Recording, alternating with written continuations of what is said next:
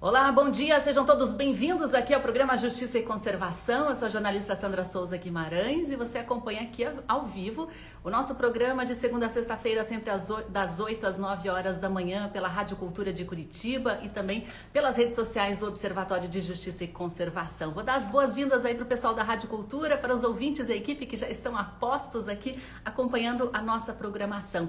E nós começamos a semana com dois assuntos extremamente sérios ligados à área ambiental.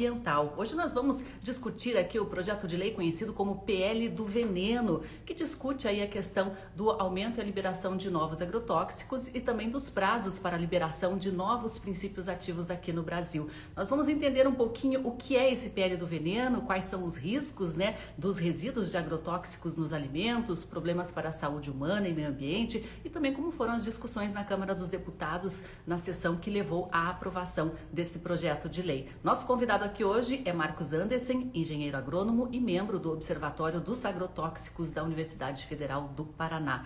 E hoje também nós vamos discutir aqui hoje, entender as mudanças no Código Ambiental de Santa Catarina. Nós vamos entender as inconstitucionalidades, os conflitos com a Lei da Mata Atlântica e também vamos entender aí qual é o posicionamento e que providências estão sendo tomadas para que esse novo Código Ambiental, que inclusive reduz áreas de preservação ambiental, não, se, não avance né, no estado de Santa Catarina, que como a gente sabe tem um potencial gigantesco aí para conservação e para restauração. Para falar sobre o Código Ambiental de Santa Catarina, vamos receber aqui o professor João de Deus Medeiros, ele que é coordenador da rede de ONGs da Mata Atlântica. Sejam todos muito bem-vindos e nós vamos começar aqui com este assunto aqui, né? O PL do veneno. Deputados aprovaram na última quarta-feira esse projeto que flexibiliza a entrada de agrotóxicos no Brasil.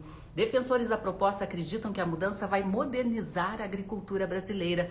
O texto teve 301 votos favoráveis contra 150. O PL, né, 6299 é mais conhecido como o pacote do veneno, sugere novas regras para avaliação, aprovação, fiscalização da produção e comercialização de pesticidas, tornando fixo o prazo para obtenção de registro de agrotóxicos no Brasil, além de permitir a obtenção de um registro temporário.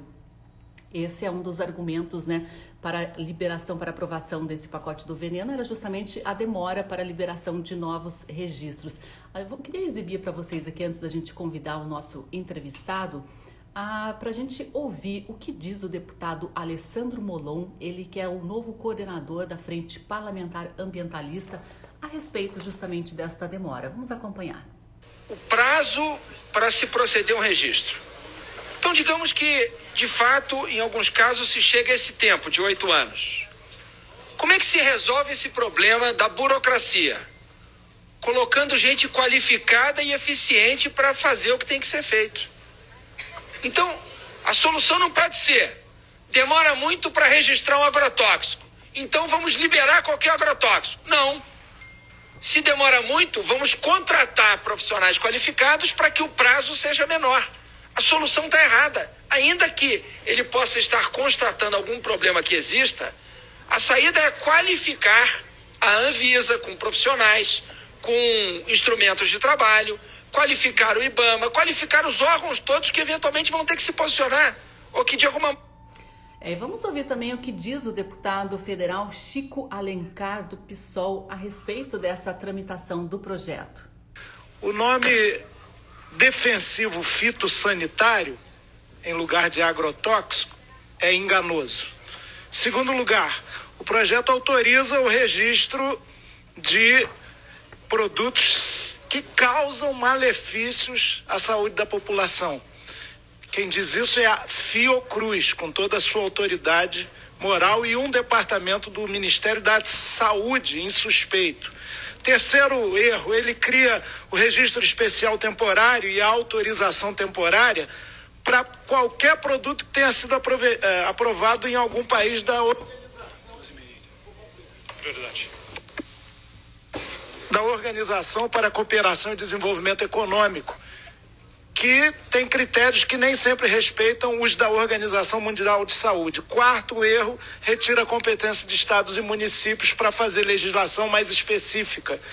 Quinto erro, dá ao Ministério da Agricultura a autoridade única para veto e diminui, minimiza a posição e a atuação da Anvisa e do IBAMA. E por fim, os órgãos de saúde não teriam mais autoriza autorização, autonomia até para publicar dados da análise de agrotóxicos em alimentos. Então, é um equívoco só e a população está acompanhando.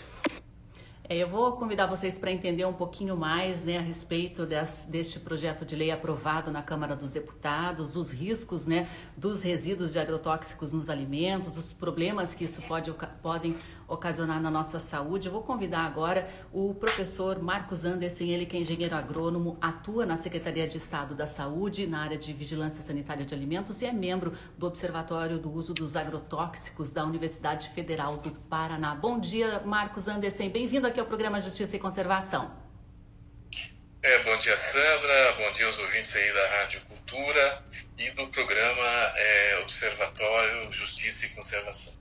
É, professor, me diga uma coisa, o que o senhor achou dessa aprovação aí do PL, o pacote do veneno, como é conhecido? Olha, Sandra, é um desastre, né? É, é algo desnecessário no meu entendimento, né? Já, por quê? Porque uh, desde que desde 2019, né, o início do governo Bolsonaro já iniciou-se o processo de desregulamentação da, da legislação que é, existia. Então, já está muito fácil legalizar, registrar é, qualquer tipo de produto. É, então, é, agora piorou mais, né? Então, eles conseguiram piorar o que já estava ruim. Então, um desastre né, é, para a sociedade, é, para o meio ambiente, um retrocesso de antes da lei é, 7802, que é de 1989, a lei que regulamentou os agrotóxicos, né? Então, algo muito pior do que estava há 40 uh, anos atrás, né? Professor, e como está hoje né, a, o uso de agrotóxicos no Brasil? Como que vocês, como Observatório do Uso de Agrotóxicos, têm avaliado esses princípios ativos que estão no nosso dia a dia, né, no, nos nossos alimentos, na nossa água, em tudo praticamente que a gente consome? É, assim, o, o Brasil já tinha uma legislação bastante permissiva, vamos dizer assim, né? com relação a, a aos limites né, máximos aí, é, é, permitidos tanto para alimentos quanto para água. Então, só um exemplo, né, o glifosato, ah, o limite na União Europeia em água é 0,01 microgramas é, por é, por litro né, de água. É, no Brasil, o limite é 500 miligramas, é, microgramas por litro. Né? Ou seja, é 5 mil vezes maior né, que o limite permitido na Europa. Então, além de nós termos os limites, limites muito mais permissivos que, inclusive, os países que são membros da OCDE, é, a, a, quantidade que é utilizada no Brasil é uma quantidade muito maior.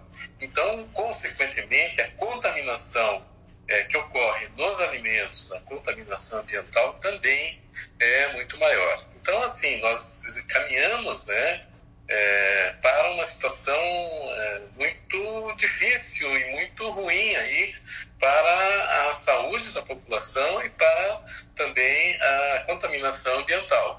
É, é só a, a, a, nós avaliamos né, e, e também que é, o próprio agronegócio ele começa a, inviabilizar os seus, a sua produção, né, pelo custo e pela contaminação tanto dos produtos que ele exporta, que ele produz, quanto a questão ambiental, que cada vez mais se torna é, desequilibrada e dificulta, inclusive, a produção é, do agronegócio. Uhum. E Marcos Anderson, um dos deputados ali comentou que a maior parte né, desses agrotóxicos usados no Brasil aqui é justamente para commodities, né? Café, soja, milho. E o momento de se fragilizar ainda mais a legislação pode trazer prejuízos, inclusive, para o nosso agronegócio. Qual é a sua opinião? Não, exatamente isso, né? Assim, a, a maioria desses insumos e os insumos utilizados é, é, para o que a gente chama de agricultura industrial, né? Que é essa agricultura que utiliza fertilizantes solúveis, que utiliza agrotóxicos, é, que utiliza maciçamente mecanização, é, esses insumos eles são derivados de petróleo eles são, muitas, a grande maioria, eles uh, não são sintetizados no Brasil, não são fabricados. Então, eles estão cotados em dólares. Então, o custo desses insumos, eles vem aumentando a cada plantio, a cada safra. Então, esse é um problema. O custo. Quanto é que custa produzir com essa tecnologia? Além disso, né, no, ah, na produção ocorre uma contaminação é, maciça, né, ambiental, é, com, do, dos produtos que são produzidos, ameaça à saúde humana, né? É, o glifosato ele já foi proibido é, em vários países, é proibido na União Europeia e o Brasil continua utilizando é, grandes quantidades. Maior, o maior consumidor de glifosato do, do mundo é o Brasil. Né?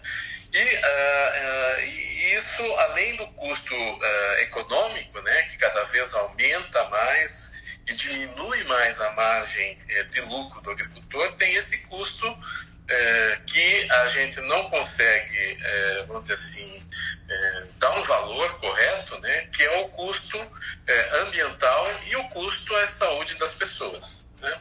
Então, é, é, uma produção é, completamente desequilibrada e que, é, ao longo né, dos, uh, dos anos, vem é, tendo mais dificuldade, diminuição é, do lucro e também uh, contaminando né, o ambiente, piorando a situação aí, da questão do aquecimento global, né?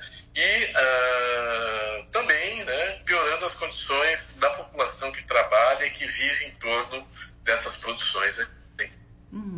E, e, o que vocês têm percebido como observatório do uso dos agrotóxicos, essa entidade ligada à Universidade Federal do Paraná, né? Como que vocês têm desenvolvido o trabalho? O que, que vocês têm percebido sobre esse excesso no uso de defensivos, de agroquímicos? Olha, é, é, a gente tem é, observado ao longo dos anos é, o aumento né, de algumas doenças crônicas é, na população brasileira. Né? Um dos exemplos é a, o, as neoplasias, os cânceres. Né?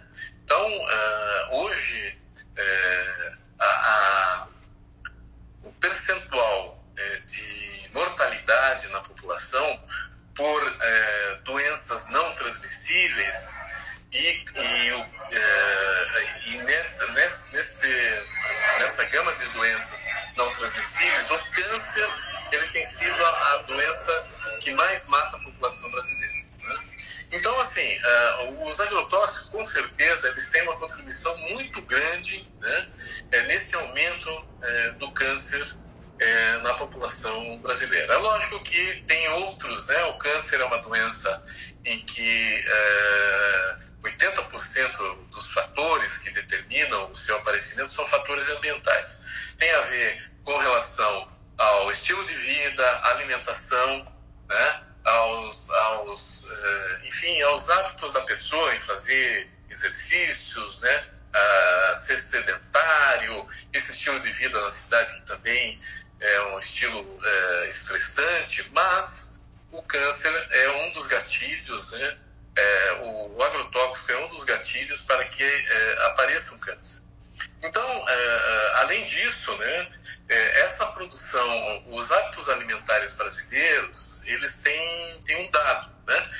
Na, na, nesse último censo do IBGE, ele, ele faz uma pesquisa que é pesquisa do orçamento familiar.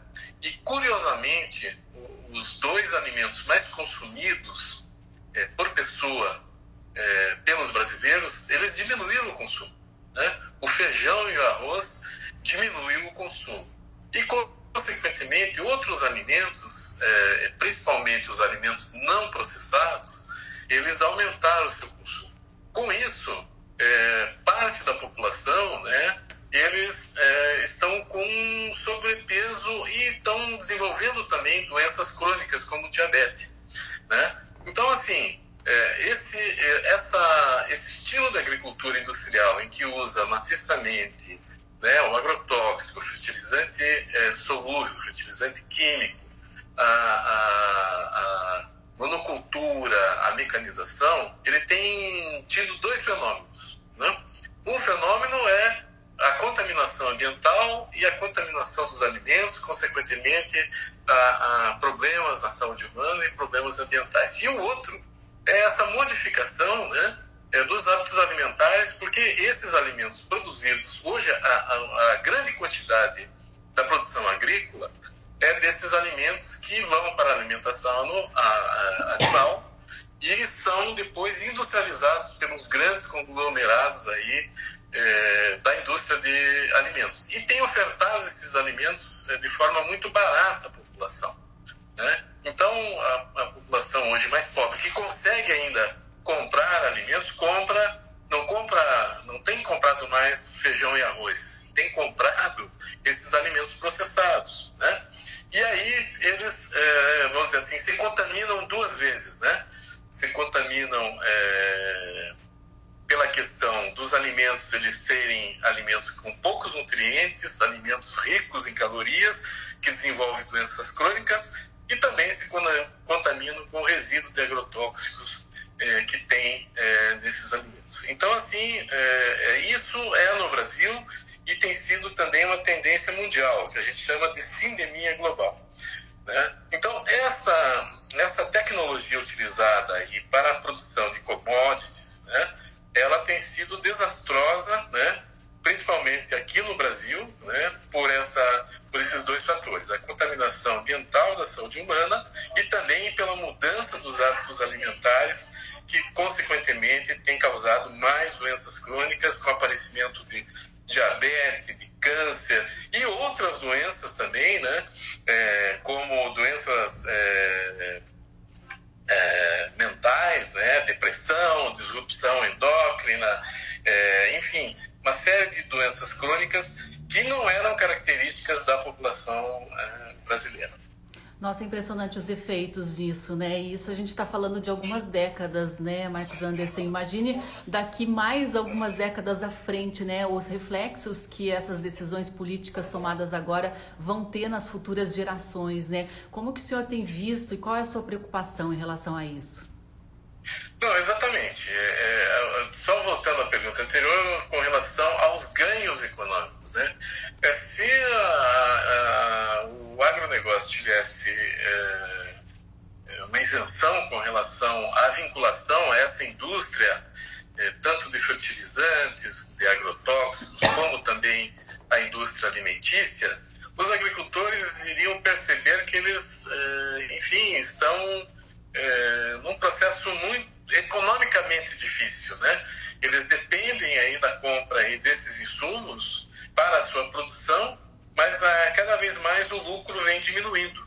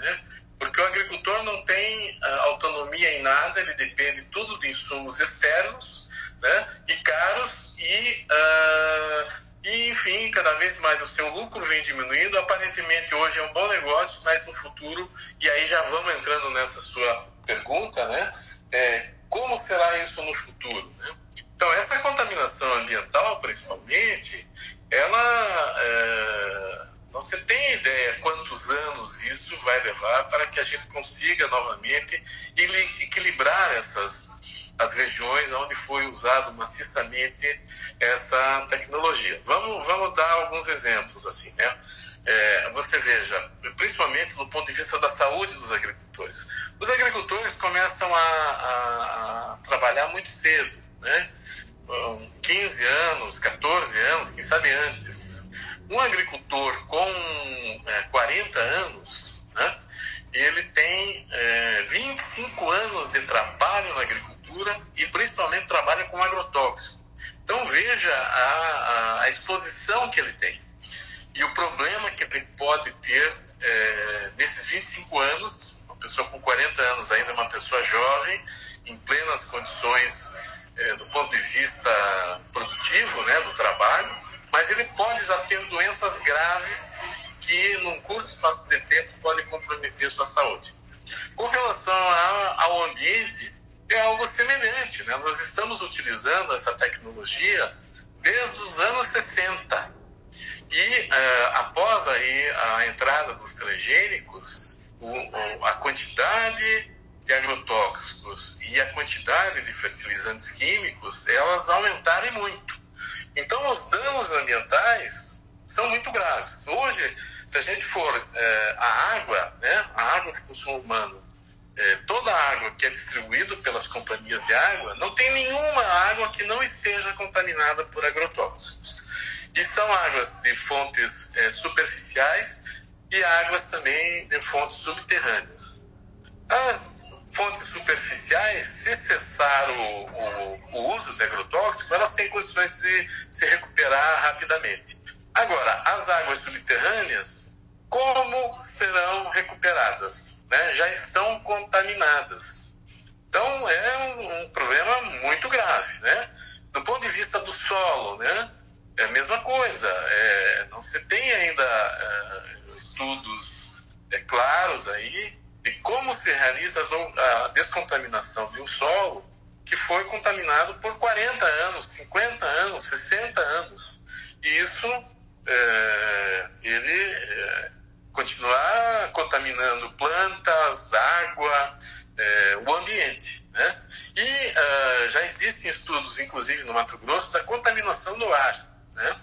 Então, nós aqui no Paraná ainda não estamos estudando é, essa relação da contaminação do ar, mas isso já, já, já tem se encontrado resíduos de moléculas de agrotóxico no ar, né?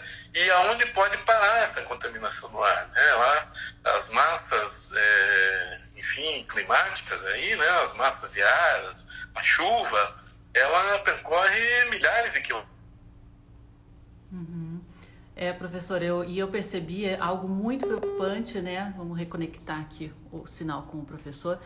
É, algo muito preocupante que ocorreu nessa sessão que aprovou esse PL 6299-2002, é, que não houve abertura para é, instituições de pesquisa, inclusive para Anvisa, para Fiocruz, né, terem espaço de voz, espaço de fala durante essa sessão. Professor, a senhora está me ouvindo?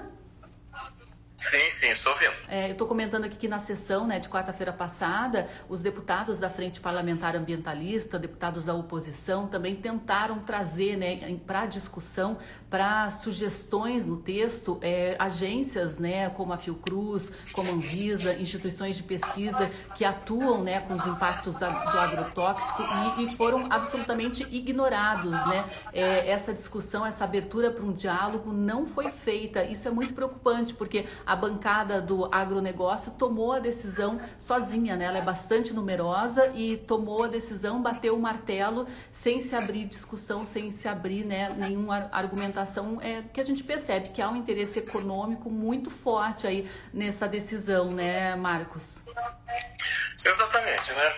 Os absurdos começam que é um projeto de 2002, ou seja, faz 20 anos que esse projeto está no Congresso Nacional, né?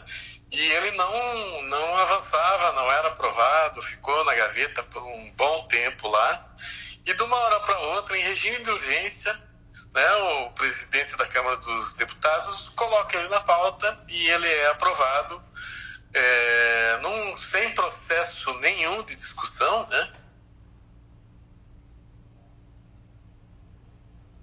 Perdi aqui o contato com Marcos Anderson, ele é engenheiro agrônomo, né, atua na área de vigilância sanitária de alimentos, é membro do Observatório do Uso dos Agrotóxicos da Universidade Federal do Paraná, que tem feito levantamentos e pesquisas sobre os impactos na saúde humana e os impactos também no meio ambiente. Acho que eu perdi aqui o contato, a gente está com um sinalzinho um pouco fraco aqui com o Marcos Anderson, mas acho que foi dado o recado a respeito né, deste pacote de veneno e tudo que pode trazer junto. Vamos ver se a gente consegue aqui só restabelecer. Marcos, está me ouvindo aqui?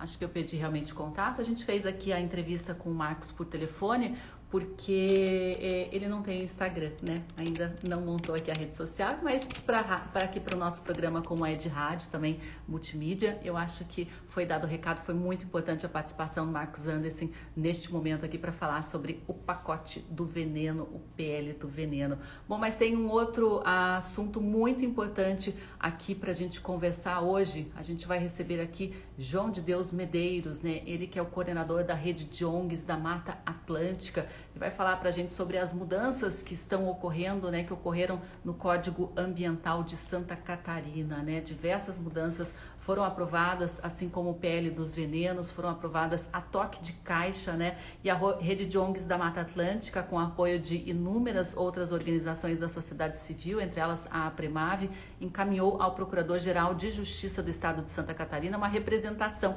apontando a inconstitucionalidade da Lei 18.350 de janeiro de 2022, que alterou a lei anterior, né, 14.675 de 2009, que institui o Código Estadual do Meio Ambiente estabelece outras providências. Nesta representação, né, é, as organizações destacam ao Ministério Público de Santa Catarina as principais mudanças promovidas no Código Estadual de Meio Ambiente do Estado, que na avaliação das instituições configuram inconstitucionais, porque conflitam inclusive com a própria lei da Mata Atlântica. Bom, vou chamar aqui o professor João de Deus Medeiros para conversar com a gente a respeito desse tema. Professor, Vamos aqui colocá-lo na nossa transmissão. Segundinhos aí a gente já estabelece.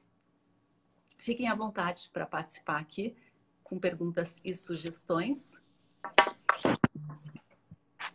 Bom dia, professor, tudo bem? Olá, Sandra, bom dia, tudo bem?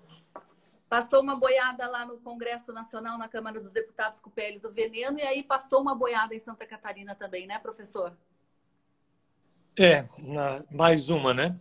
Na verdade, nós estamos, infelizmente, assistindo né, ameaças no, nesses processos legislativos quase que diariamente.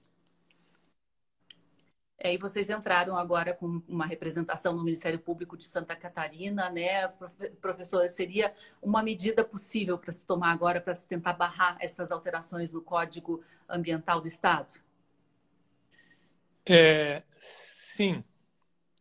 É, a alternativa de buscar esse apoio junto ao Ministério Público Estadual, ela se estabelece, né, Sandra, em função é, não apenas dos problemas que nós encontramos no texto da lei, que são inúmeros pontos que na nossa avaliação é, refletem né, conflitos com a Constituição, e particularmente com a lei da Mata Atlântica, né? lembrando que no caso de Santa Catarina é um estado que tem o seu território integralmente na área de aplicação da lei da Mata Atlântica, então nós também interpretamos que essa investida com relação à mudança do Código Florestal, é, perdão, Código Ambiental de Santa Catarina, ela tem um direcionamento assim muito claro também, né?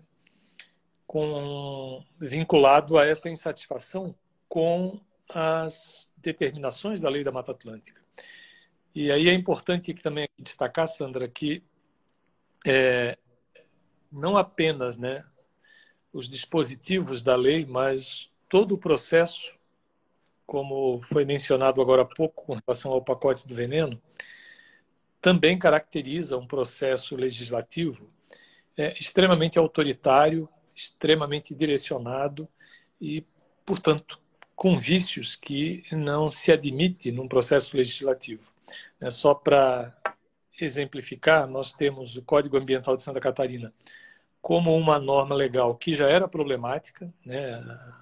A lei de 2009 ela trazia né, uma série de, de, de conflitos com a própria Constituição e em 2009 esse código também foi bastante criticado e havia, né, esse argumento de que o Estado de Santa Catarina precisava, né, é, assumir um protagonismo maior com relação à contestação às determinações gerais do Código Florestal então vigente.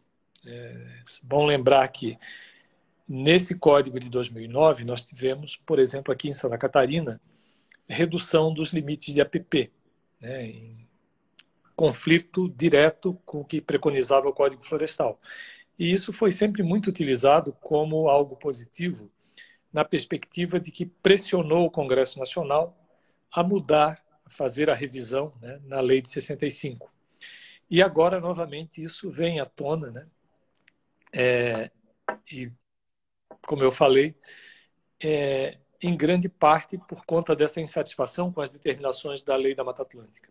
E todo o processo foi extremamente, é, eu diria até arbitrário, né, porque é um projeto de lei do próprio legislativo, então ele não foi encaminhado pelo executivo. Né? Os próprios deputados apresentaram esse, é, essa proposta, criaram uma comissão especial e em menos de seis meses essa comissão apresenta a proposta coloca em votação, aprova e encaminha para a sanção do governador, num processo altamente direcionado, onde essa comissão especial ela é, direcionou apenas para os setores ditos né, produtivos do Estado, basicamente os setores ligados à produção agropecuária, é, a abertura para apresentação de propostas.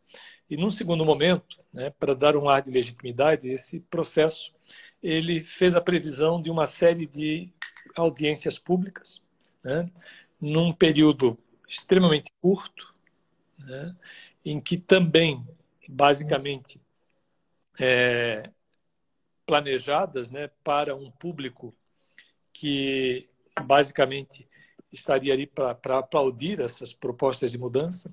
E a única audiência que havia sido proposta como a última, né, para ser realizada aqui em Florianópolis, na LESC, é, como houve uma certa reação aqui em Florianópolis, né, com várias entidades, inclusive, travando esse diálogo diretamente com os deputados, com os membros da comissão, essa última audiência foi, sem qualquer explicação, transferida para a cidade de Joinville um dia antes da sua realização. Né. Então, nós tivemos toda sorte de problema com relação à tramitação, né, o processo que, além de direcionado, deliberadamente procurou né, inviabilizar a participação mais ampla da população nesse debate, e um debate que a gente precisa ressaltar que é de extrema relevância. Né? O Código Ambiental do Estado de Santa Catarina, uma lei que tem mais de 300 artigos e que já tinha problemas, né?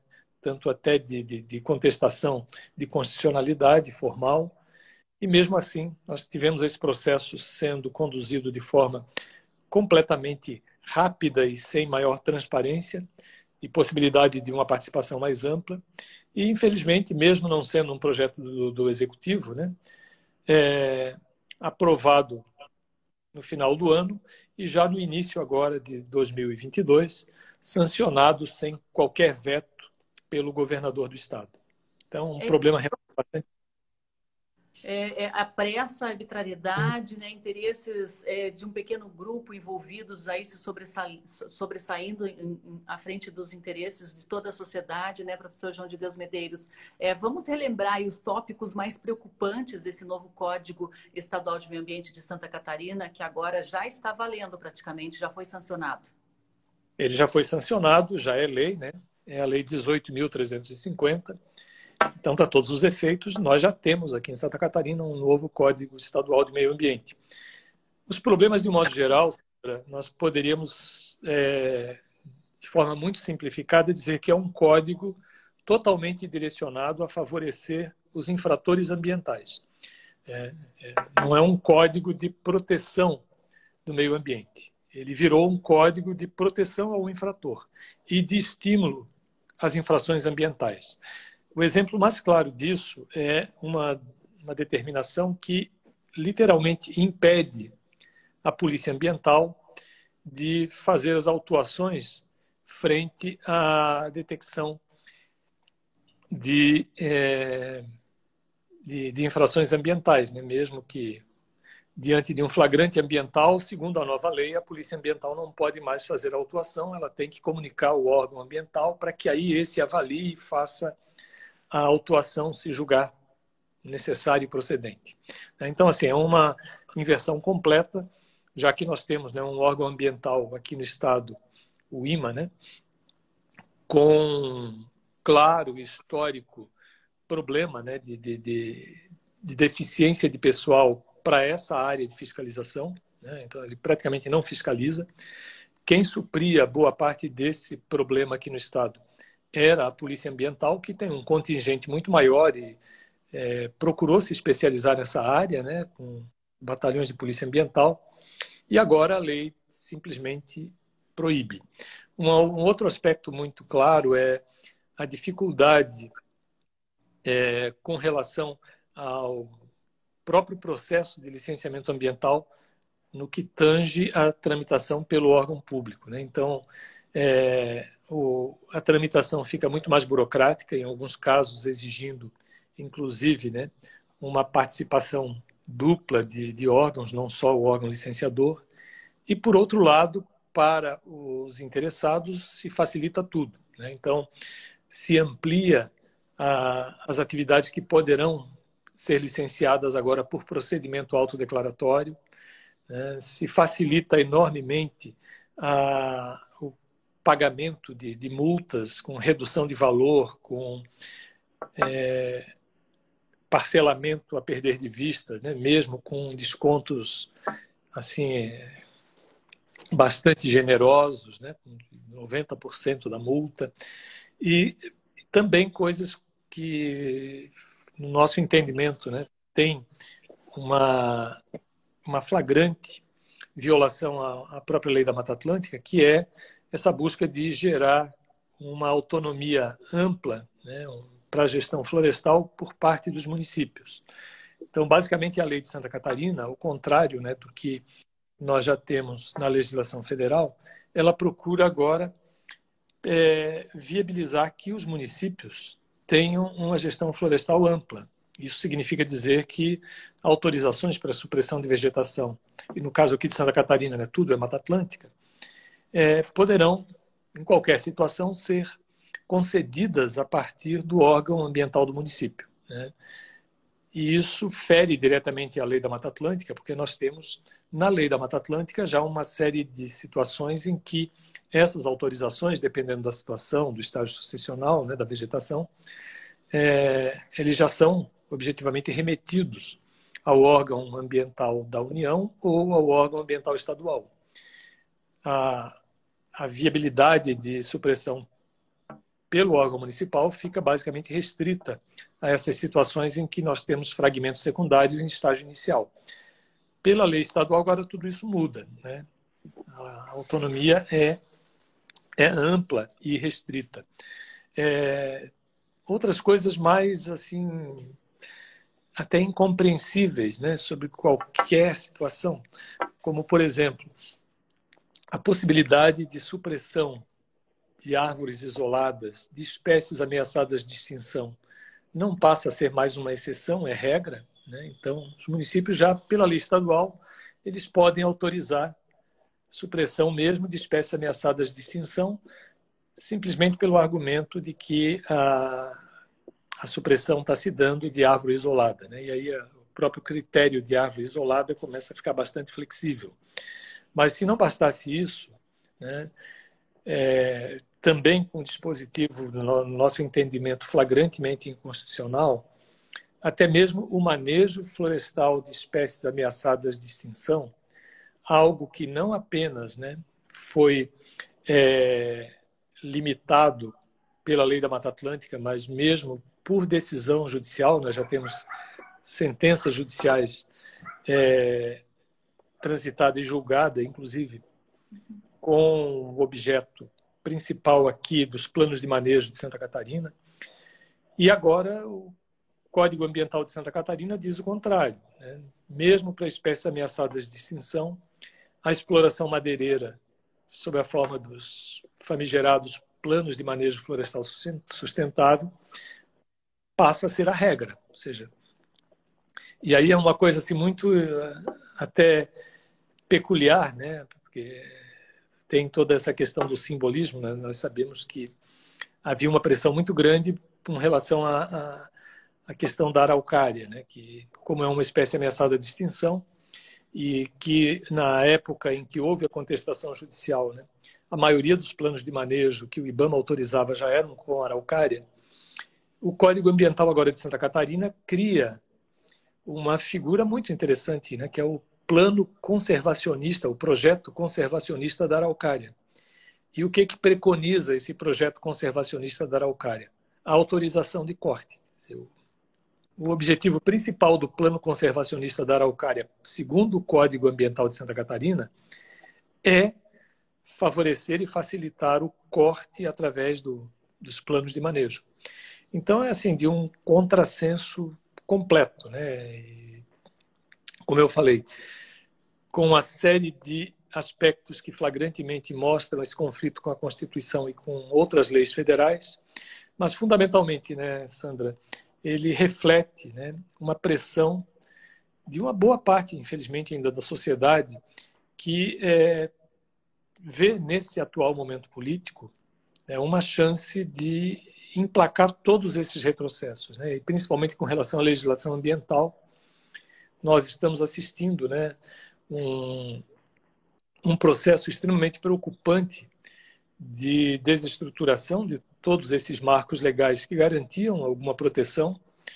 E o Código Ambiental de Santa Catarina vem exatamente nesse contexto, né? como você falou, é mais uma boiada que está aproveitando né, a abertura aí da, das porteiras para facilitar essa passagem.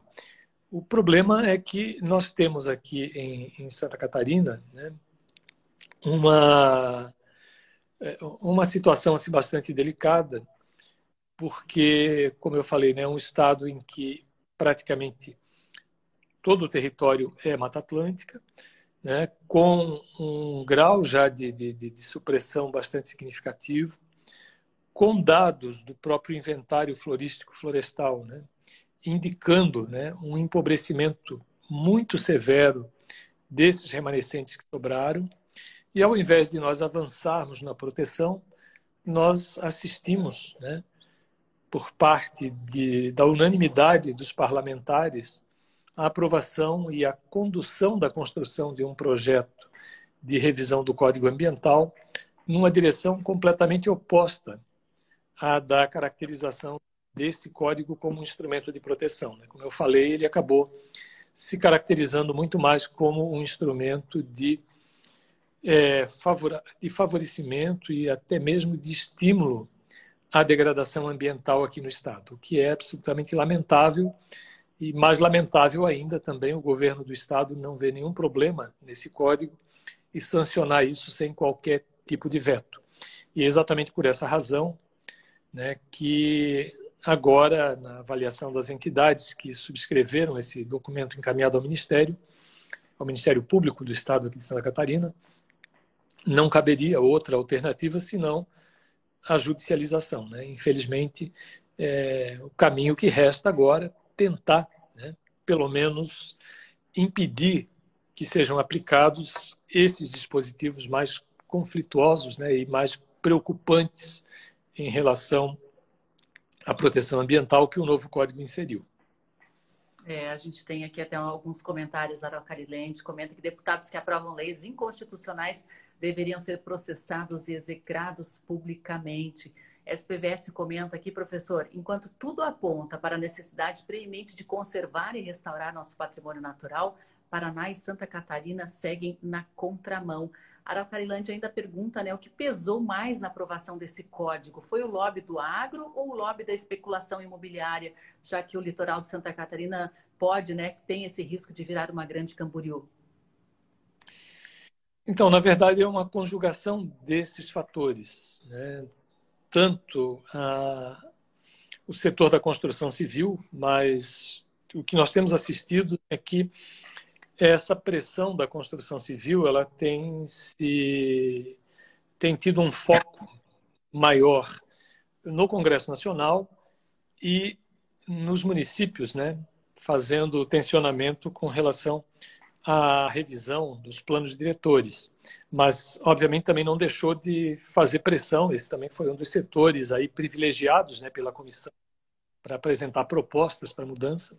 Mas a, na Assembleia ficou bastante patente essa pressão muito maior do setor do agro, né? As federações de agricultura, as associações, eh, essas todas foram convidadas a, a apresentar né, propostas e basicamente a, a construção feita né, no âmbito dessa comissão especial da Assembleia foi uma construção para atender às demandas trazidas por esse setor ligadas ao agro.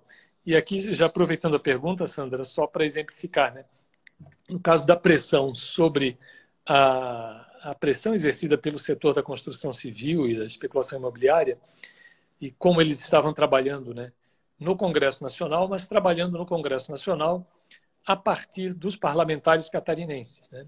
Então, a, a, a própria lei 14.285, que foi aprovada no Congresso Nacional no final do ano passado, essa que reduz as APPs em área urbana, ela é um fruto de um projeto de lei do deputado Peninha, que é um deputado aqui de Santa Catarina, é, que teve depois um pedido de urgência encaminhado pela deputada Angela Min, que também é aqui de Santa Catarina, e que rapidamente foi aprovado. E ao ser aprovado esse, essa tramitação de urgência também já define como relator o deputado Darcy de Matos, que também é aqui de Santa Catarina, e que, basicamente, na, num processo similar a esse aqui de Santa Catarina, sem muita discussão e com essa responsabilidade monumental, né, porque, basicamente, todos os prejuízos que os desastres ambientais têm causado né, aqui no Estado e no país são relevados, são absolutamente relativizados e se aprova uma redução absurda dessa, né?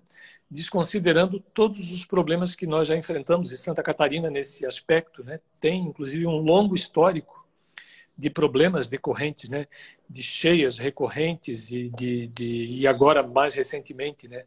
com estiagens, estiagens prolongadas, que tem uma correlação muito direta com essa degradação da, da, da qualidade ambiental né, do, do, território.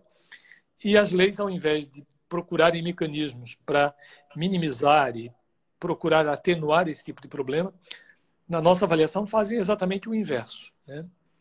criando uma condição para que esse desastre se acelere. É basicamente isso que o Código Ambiental faz aqui em Santa Catarina, e de uma forma absolutamente racional até, né, Sandra, porque mesmo o setor de produção agrícola tem tido prejuízos recorrentes em função desses extremos climáticos que nós assistimos aqui no estado. Né? A própria escassez hídrica, né? aqui em toda a região é um exemplo bastante claro. Isso não afeta só as pessoas nas cidades que ficam sem água na, na, nas suas residências. Né? Isso afeta a indústria, isso afeta a pecuária, isso afeta a agricultura, e de uma forma direta. Né?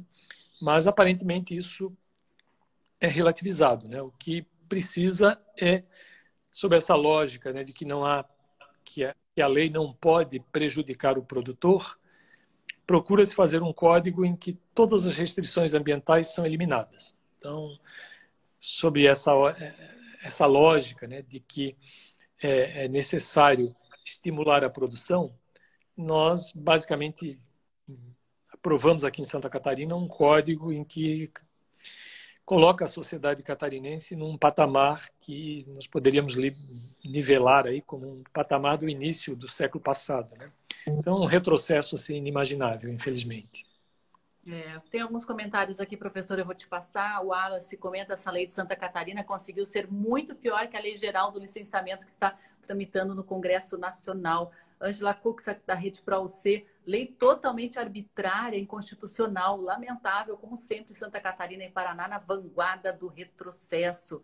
A SPVS Brasil, aqui, Clóvis Borges, na sua opinião, João de Deus, a reversão desse processo contínuo de degradação acontecerá apenas com um incremento dos prejuízos econômicos em atividades rurais e urbanas? A SPVS ainda pede aqui para o senhor comentar, por favor, a frustração do posicionamento conivente também dos políticos de esquerda.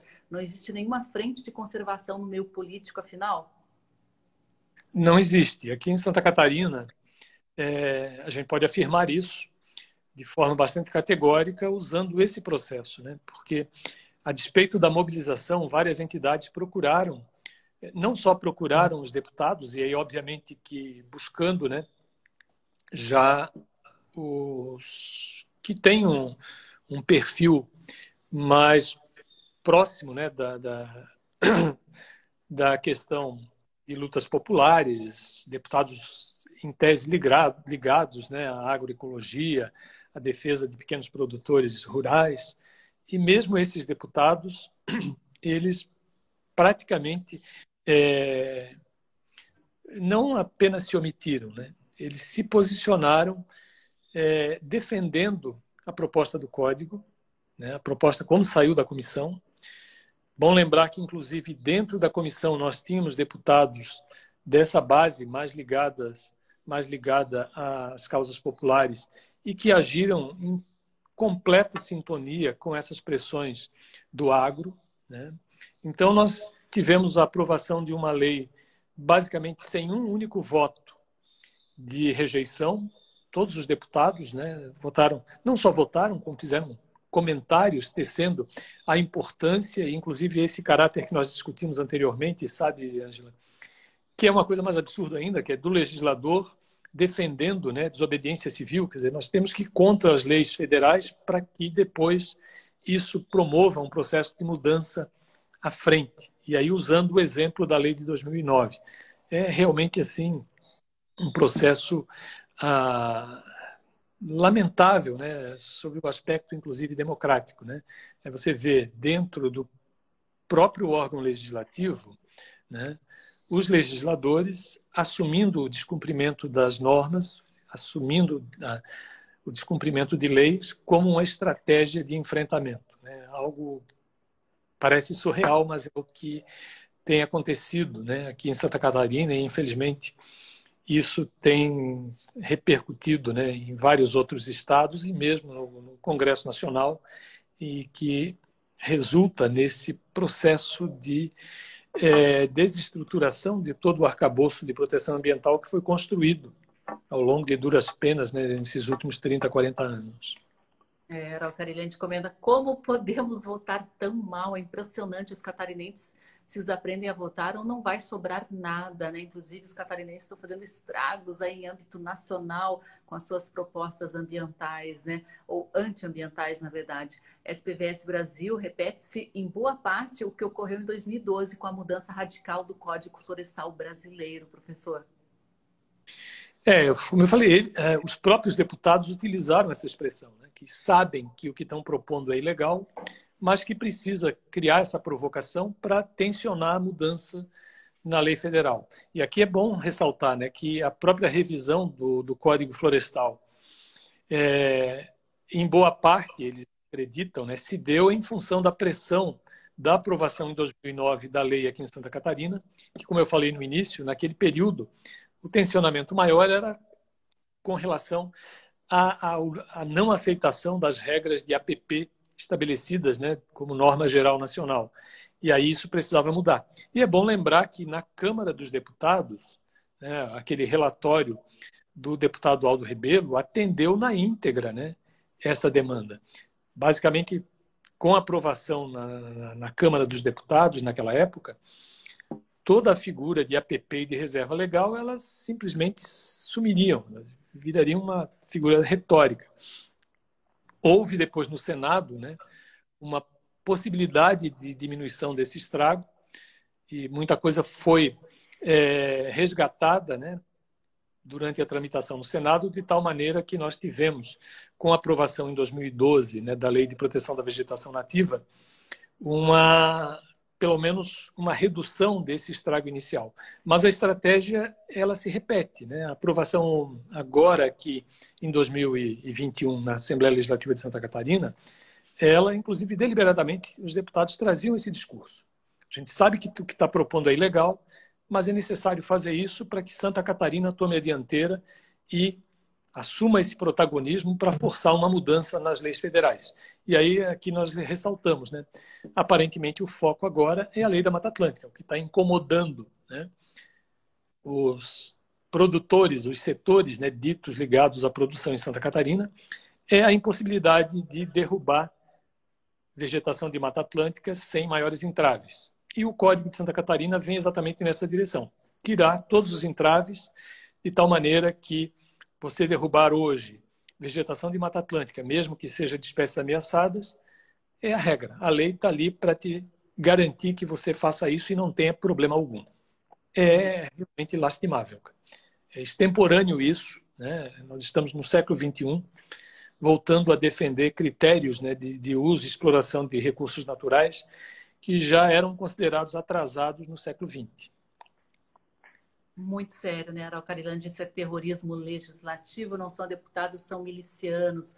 Robson aí, CAF, por gentileza, tem como publicar os nomes de todos os deputados que aprovaram este absurdo? Tem sim, passa aí o teu contato que a gente encaminha o nome de todo mundo, tanto do PL do pacote do veneno, quanto do novo Código Estadual de Meio Ambiente de Santa Catarina, CAVE. Conte com a gente aí para ajudar nessa divulgação. Professor João de Deus Medeiros, queria agradecer muito aí, né? Apesar de não ser uma boa notícia, boas novas que estamos trazendo, né? Parece que estamos vivendo tempos sombrios aí. Angela Coxa que ainda complementa, né? Que a região de Urubici vai virar um enorme plantio de soja soja em bem pouco tempo, fim que, do que resta da floresta com araucária. É um absurdo que os deputados estão fazendo, mas estamos atentos, estamos na medida do possível aqui tentando né, combater essas inconstitucionalidades. Professor, infelizmente nosso tempo encerrou aqui. Queria agradecer muito a sua participação. Né? Conte aqui com o Observatório de Justiça e Conservação para o que a rede de ONGs Mata Atlântica precisar. Eu que agradeço mais uma vez, Sandra, pela oportunidade e também a participação, a colaboração do Observatório né, de Justiça e Conservação, da SPVS, Maternatura, entidades aí do Paraná que têm se juntado a nós aqui nessa representação ao MP e nessa tentativa da gente, pelo menos, minimizar esses problemas mais sérios da lei. Muito obrigado. Obrigado, obrigado a todos. Professor. Obrigada a todas. Amanhã, a, a, todos que participaram, pessoal da cultura. Amanhã a gente vai estar recebendo aí o projeto Entre Parques aqui, um pessoal aí que está percorrendo todos os parques nacionais do Brasil e traz muitas informações interessantes. Amanhã às 8 da manhã a gente volta ao vivo. Até lá.